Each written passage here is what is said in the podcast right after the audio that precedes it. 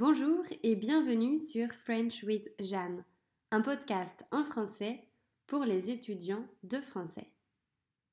Je vous ai déjà expliqué mon rapport à l'écriture, à l'entrepreneuriat et au développement personnel. En ce lundi pluvieux, je vous parle d'une quatrième passion, les autres.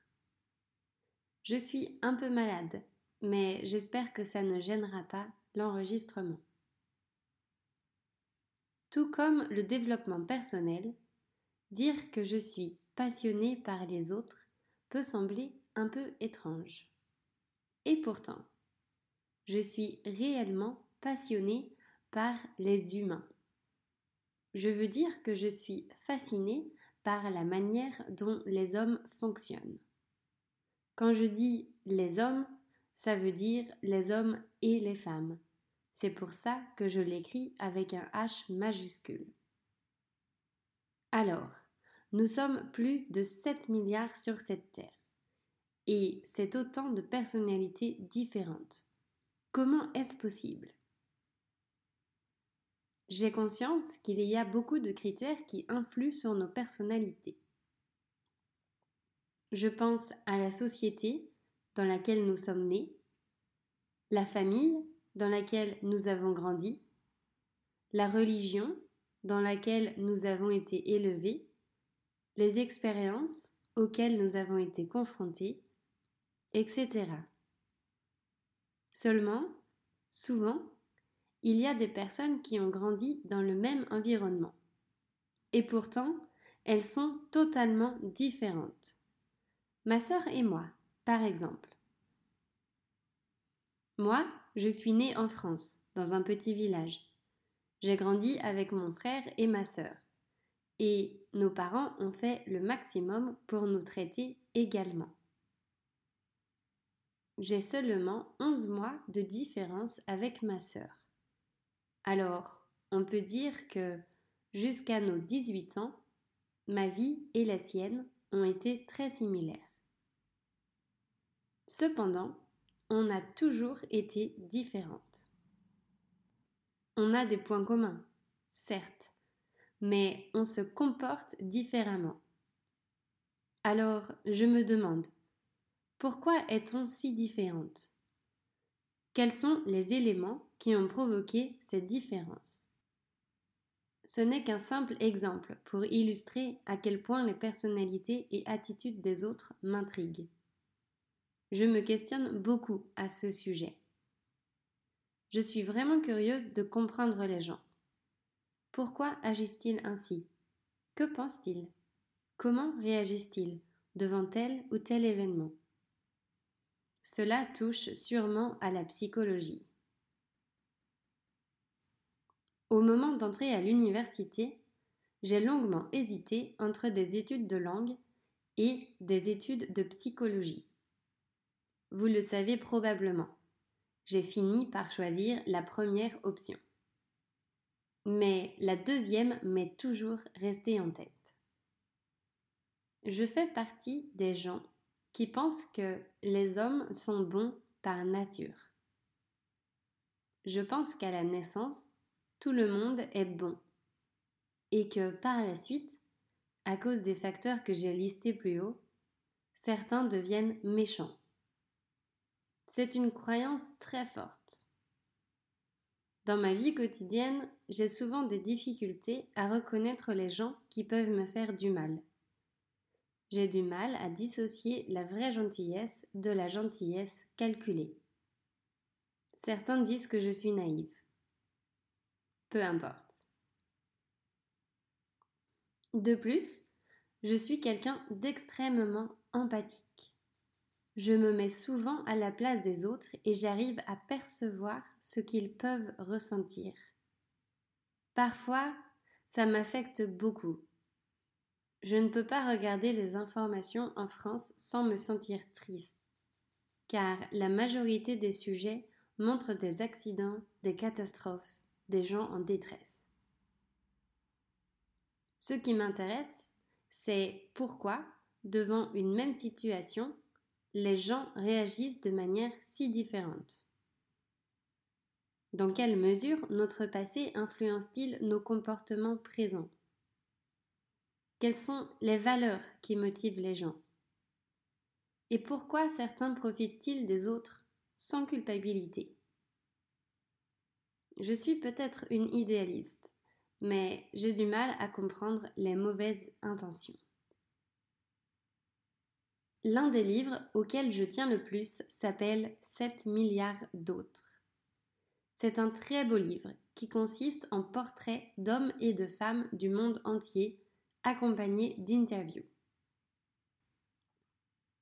La personne à l'origine de ce projet est un photographe français, Yann Arthus Bertrand. Il est connu pour ses magnifiques photos de notre planète et pour les nombreux projets qu'il a menés autour des hommes. Pour ce livre, des gens de partout ont été interrogés sur les mêmes sujets. On leur a posé 45 questions qui touchaient à des sujets profonds et universels. La famille, les sentiments, le bonheur, les croyances religieuses, leur pays, l'argent, la guerre, la mort, etc. Les réponses sont, évidemment, toutes différentes. Elles reflètent à merveille les sociétés. Et souvent, je suis impressionnée par la force de caractère de certaines personnes. Pour illustrer ça, je vais vous donner quelques exemples de réponses sur le thème du bonheur. Illuminada de Cuba dit Le bonheur est un petit oiseau qui vole très haut et qu'on atteint rarement. Charles, du Canada, explique Ce sont des petites choses. Je regarde ma femme quand elle ne me voit pas, je regarde son visage. Hop, un coup de bonheur. Muniyapa, qui vient d'Inde, dit Je me sens heureux quand je dors. Quand je me réveille, j'ai beaucoup à penser, mes soucis plus ceux des autres. Et quand je m'endors, ces pensées s'évaporent. Issé, d'Éthiopie, explique Moi, je possède un téléphone portable. J'ai la télévision par satellite. Je suis très heureux parce que j'ai tout ça. François, de Corse, dit Aujourd'hui, dire que je suis heureux? Non, le bonheur est quelque chose que je ne connais pas. Je peux dire que je suis bien, je suis en accord avec moi-même, je fais ce que je veux, je suis très libre. Mais dire que je suis heureux, non. Et enfin, Susanna de Bolivie dit Pour moi, être heureuse, c'est quand mes péchés poussent bien et que je reçois de l'argent grâce à la vente de mes pêches. N'est-ce pas incroyable? Certaines personnes se sentent heureuses grâce à des biens matériels, alors que d'autres trouvent le bonheur dans des situations. Et d'autres encore disent n'être que rarement heureux. La notion de bonheur est différente pour chaque personne. Et si vous aussi, vous répondiez à la question Qu'est-ce que le bonheur? vous donneriez une réponse aussi unique que celle-ci. 7 milliards d'autres est un projet magnifique qui rend hommage à la diversité des hommes. Dans le texte, je mettrai un lien vers une vidéo qui donne plus d'exemples de réponses sur le bonheur. C'est comme un voyage aux quatre coins du monde. Je m'intéresse à d'autres projets dans ce style-là. Il y a le mondialement connu Humans of New York, où un photographe prend en photo des gens dans la rue et leur pose des questions sur leur vie. Chaque jour, sur la page Facebook du projet, une nouvelle photo est publiée, avec une citation de la personne. C'est incroyable. On n'imagine pas ce que peuvent traverser certaines personnes. Mon copain est un peu comme moi sur ce point-là. Il est de plus en plus passionné par les gens. Il y a quelques mois, il s'est lancé dans la photographie. Il adore prendre des portraits des gens. Comme il préfère les poses naturelles, il a commencé à discuter avec ses sujets pour les mettre à l'aise et leur faire oublier l'objectif.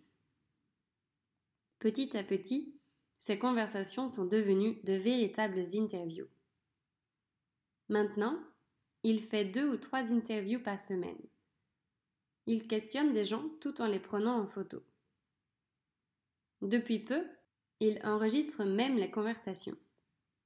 Il ne sait pas encore très bien ce qu'il veut faire de toute cette matière, mais il va trouver. Par rapport à cette passion, il y a autre chose que j'aime bien faire. Des tests de personnalité. Il en existe beaucoup. Et parfois, je suis vraiment surprise par la véracité des résultats. Ils me décrivent tellement bien.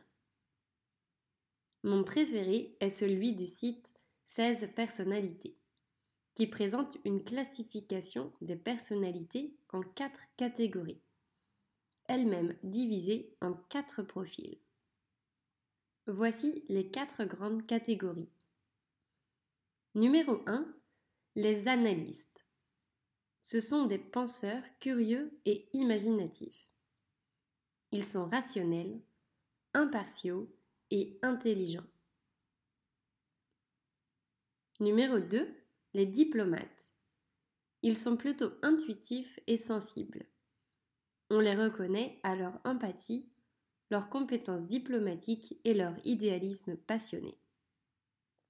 Numéro 3. Les sentinelles. Ils sont réalistes et rigoureux. On peut les repérer grâce à leur pragmatisme, leur assurance et leur stabilité. Numéro 4. Les explorateurs. Ils sont aussi pragmatiques avec un côté flexible. Ils sont reconnaissables grâce à leur spontanéité, leur ingéniosité et leur capacité à vivre dans le moment présent. Alors, avez-vous identifié à quelle catégorie vous appartenez? Pour moi, c'est très clair. Et vous avez peut-être même deviné. Je suis dans la catégorie 2, celle des diplomates.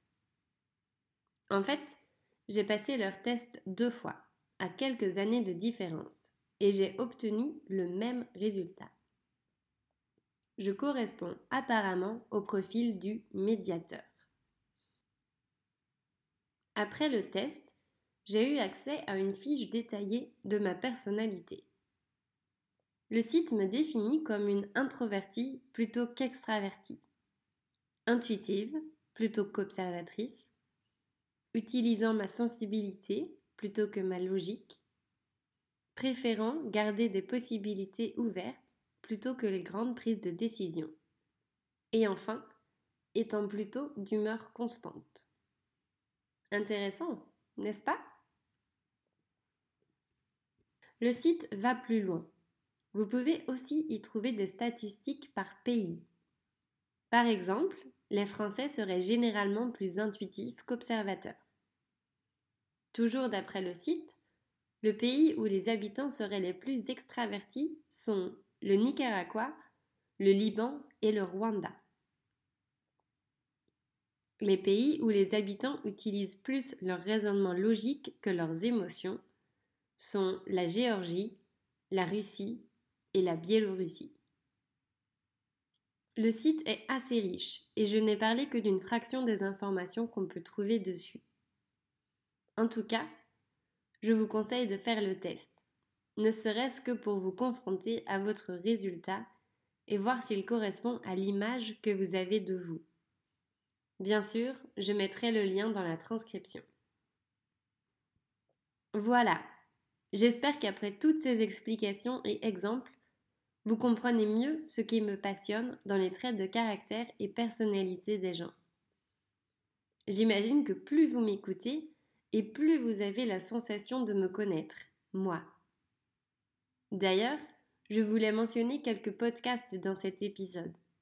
Des podcasts où je peux écouter des gens parler de leur vie, tout simplement. J'adore écouter ces histoires de vie mais aussi découvrir la perspective que les gens peuvent avoir sur leurs propres expériences. Mes deux podcasts préférés, pour cela, sont Transfert et Les pieds sur terre. Je mettrai aussi leurs liens dans la transcription. J'en profite pour vous rappeler que les textes de mes podcasts sont accessibles gratuitement. Cliquez sur le lien dans la description ou rendez-vous sur mon site internet pour les retrouver. Je vous souhaite une excellente semaine. Et à bientôt